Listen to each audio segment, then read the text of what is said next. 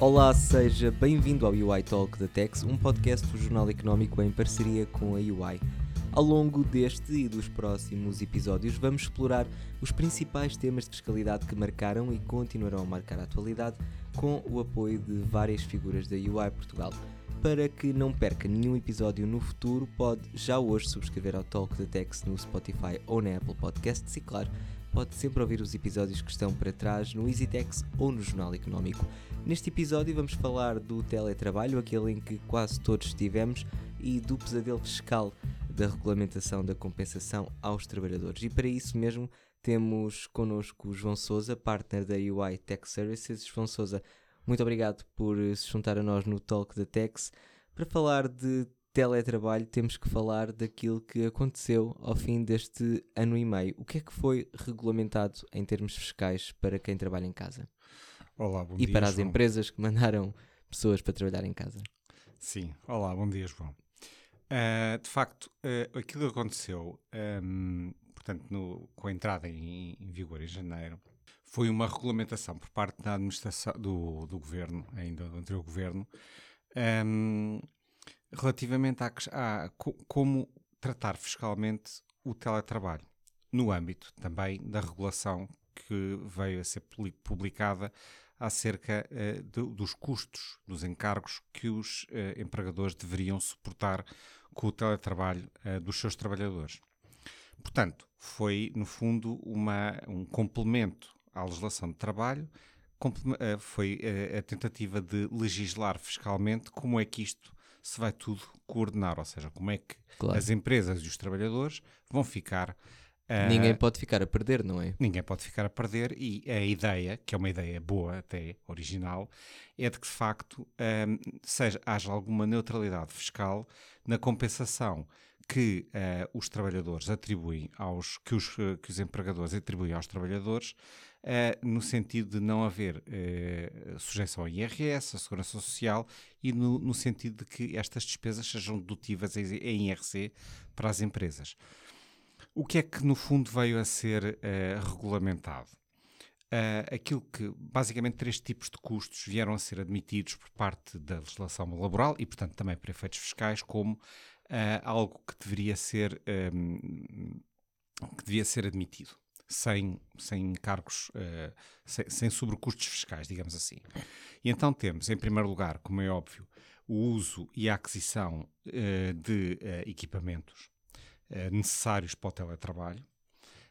Um, o, e depois, duas outras rúbricas muito importantes têm a ver com a energia uh, que os, traba os trabalhadores passam, passaram também a consumir em teletrabalho e que não o aquecimento, tudo isso. Energia. E, portanto, energia é aquecimento, uh, os custos da internet também que luz, estavam associados. Luz, portanto, genericamente, uh, eletricidade e gás. Este é um, uma das verbas. A outra verba tem a ver exatamente com, digamos, o recurso aos meios telemáticos uh, e telecomunicações, que são as, os custos com a rede de internet. Pronto. Uh, e, portanto, esses três uh, são as três grandes coberturas que, os, que, o, que, o, que o legislador quis, entende, quis que viessem a ficar cobertas e também os custos de manutenção com todos os equipamentos. Pronto, o que é normal. Um, que já era esperável, não é expectável. Sim, já era. Se, ou seja, isto tudo faz sentido. O que é que depois começa a não fazer muito sentido? É uh, o que é que vai, o que é que se entende que esta compensação deve cobrir. E, e como é que ela é calculada? E como é que ela é calculada. E aquilo que se entende que deve ser coberto, que deve ser coberto e que deve ser calculado é os encargos adicionais, até aí tudo bem, não é? Que o trabalhador tinha ou passa a ter com o teletrabalho, mas comparado, portanto, tudo documentalmente comprovado. Com faturas anteriores. Com um período anterior, que é o, o, o mês homólogo ao mês anterior, ao ano anterior, em que se decorreu o teletrabalho. Ou seja, Uh, e aqui é que de facto começam a surgir algumas dificuldades muito pragmáticas e que ameaçam tornar isto num pesadelo burocrático. fiscal burocrático para as empresas. E que implicações fiscais é que isto terá para os trabalhadores? Pronto.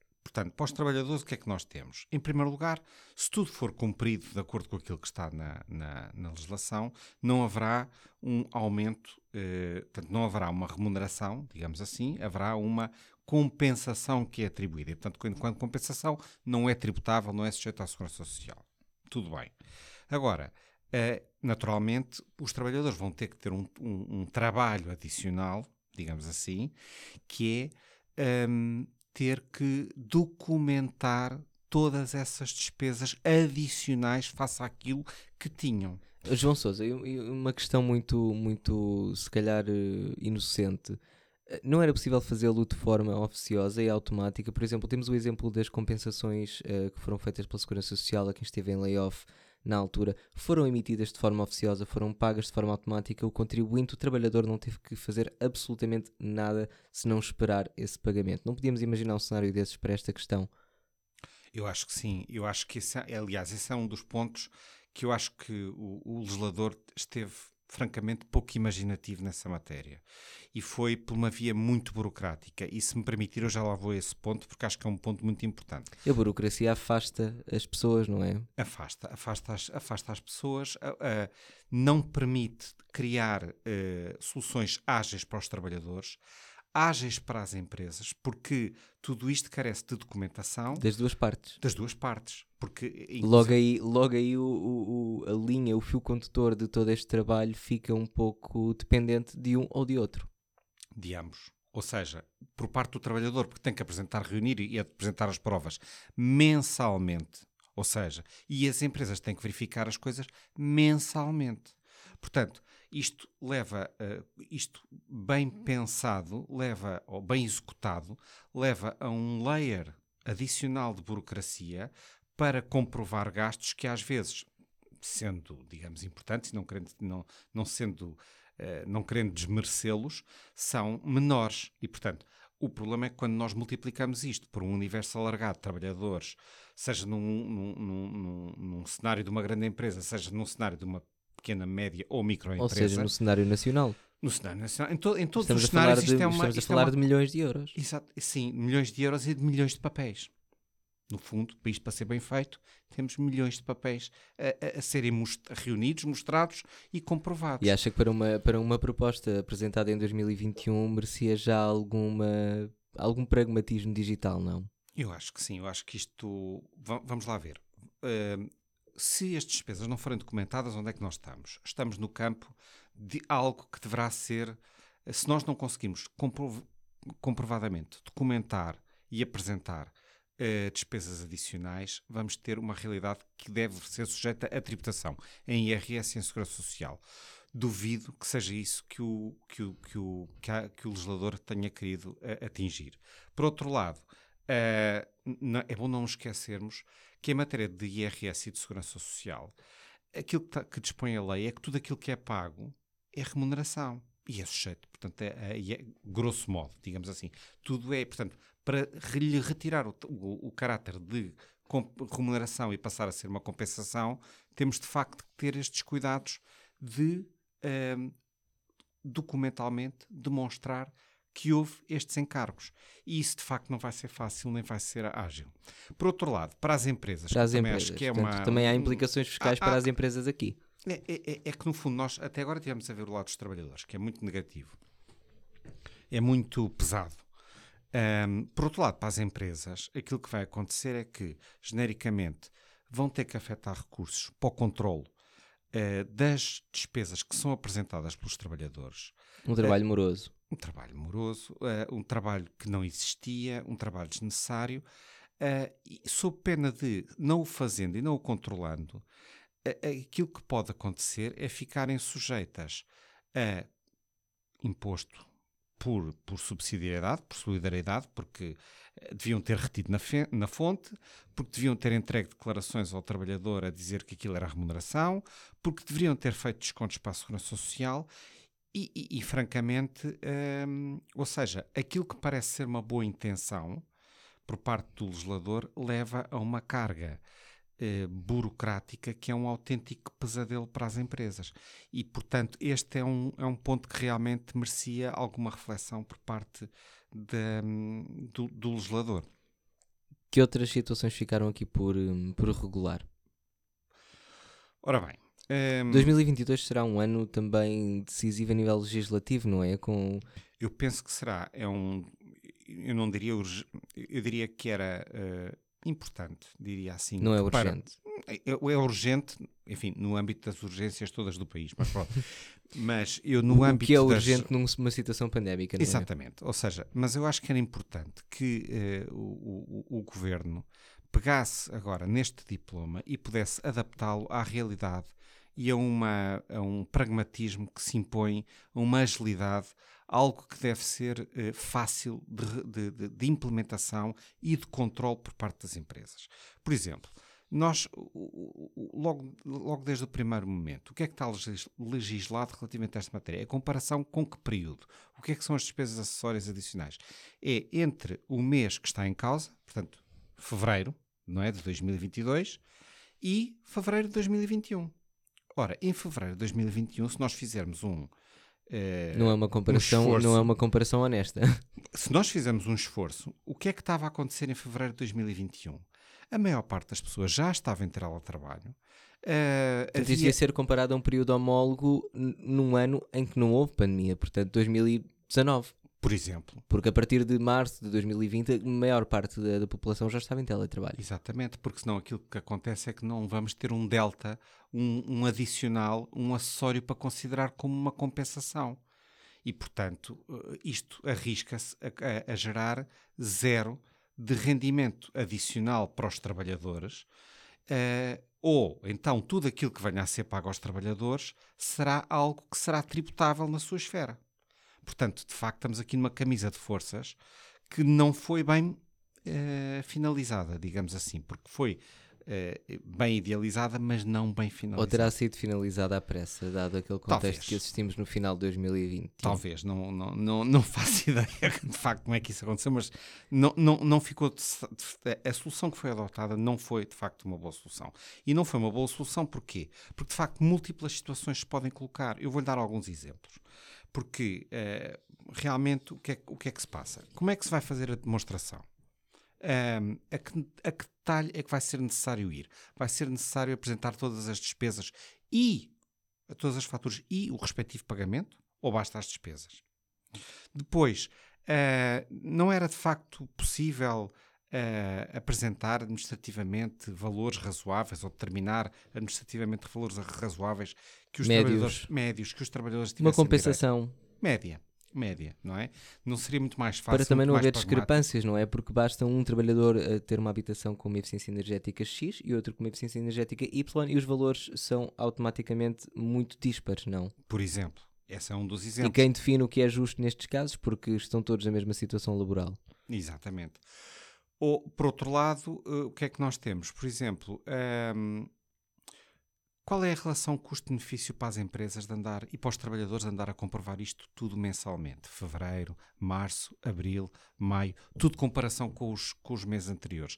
Todos os meses vamos ter estas rotinas.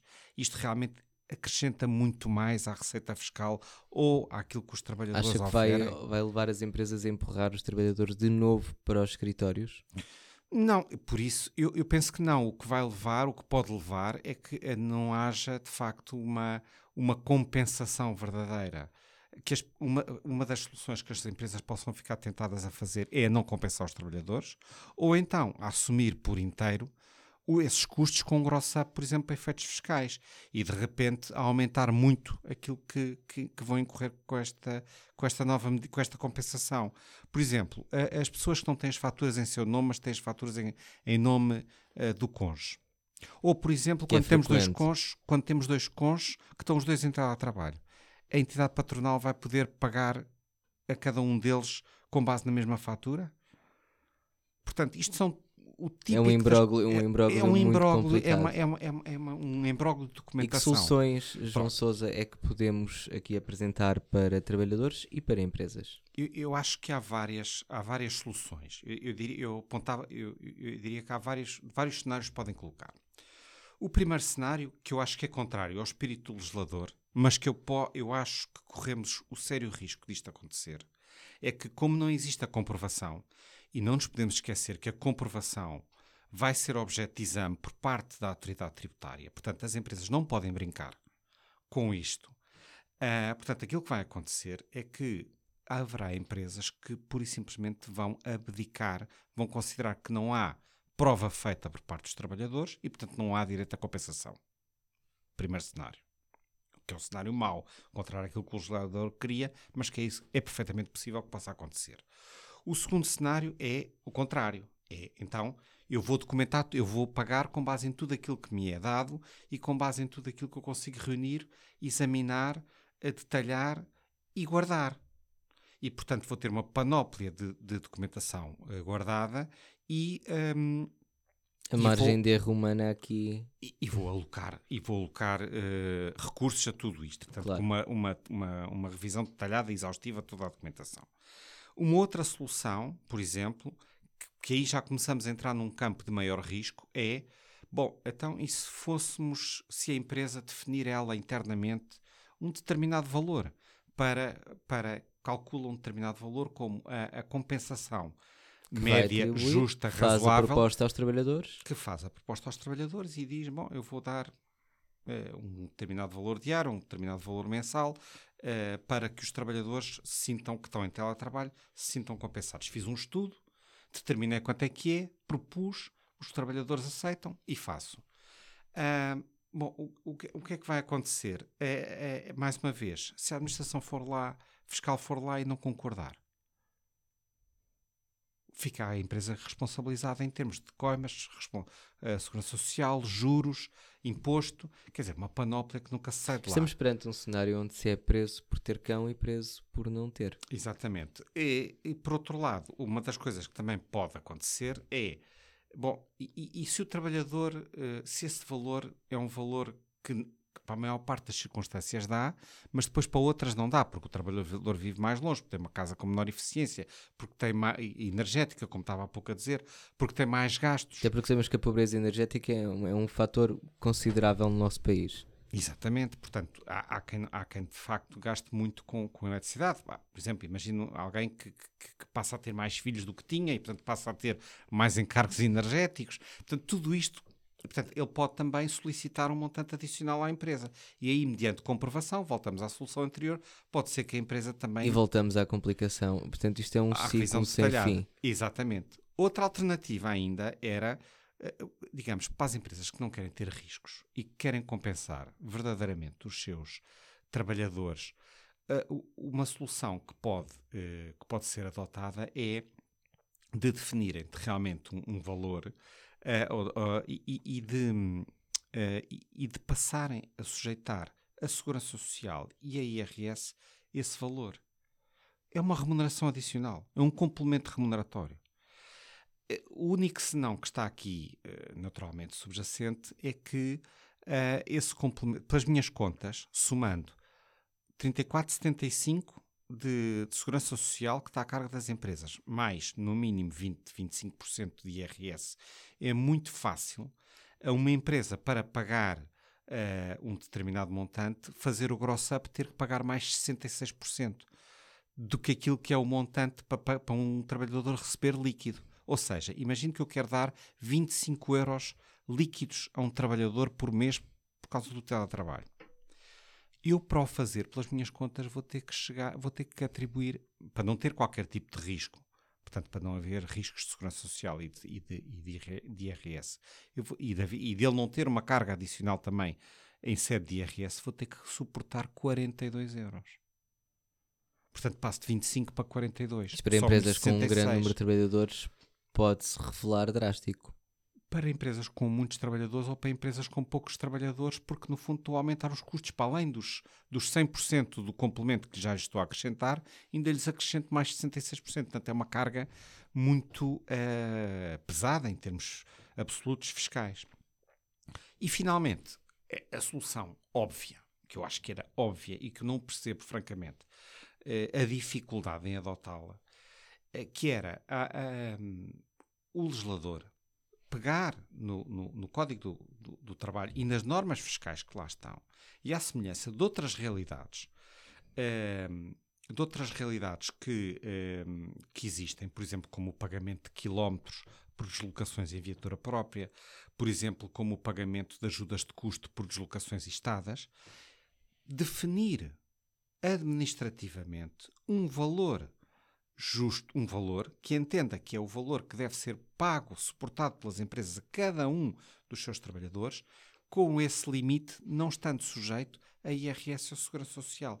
Era uma solução muito simples, é uma solução que não é muito difícil de chegar lá e depois uh, temos também que pensar que tudo isto uh, vai ser extensível aos funcionários do Estado. Portanto, como é que o Estado Cria vai controlar ferramenta.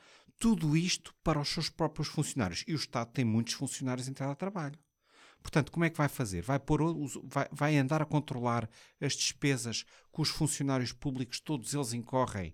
Portanto, estamos a falar de 750 mil funcionários públicos.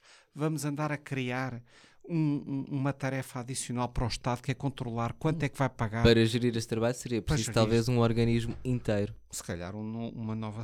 Bem, um novo organismo, exatamente. Vamos ficar por aqui.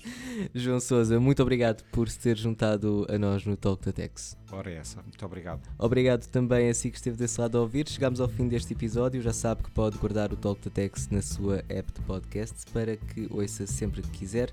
Ouça também no EasyTex ou no Jornal Económico. Fique bem.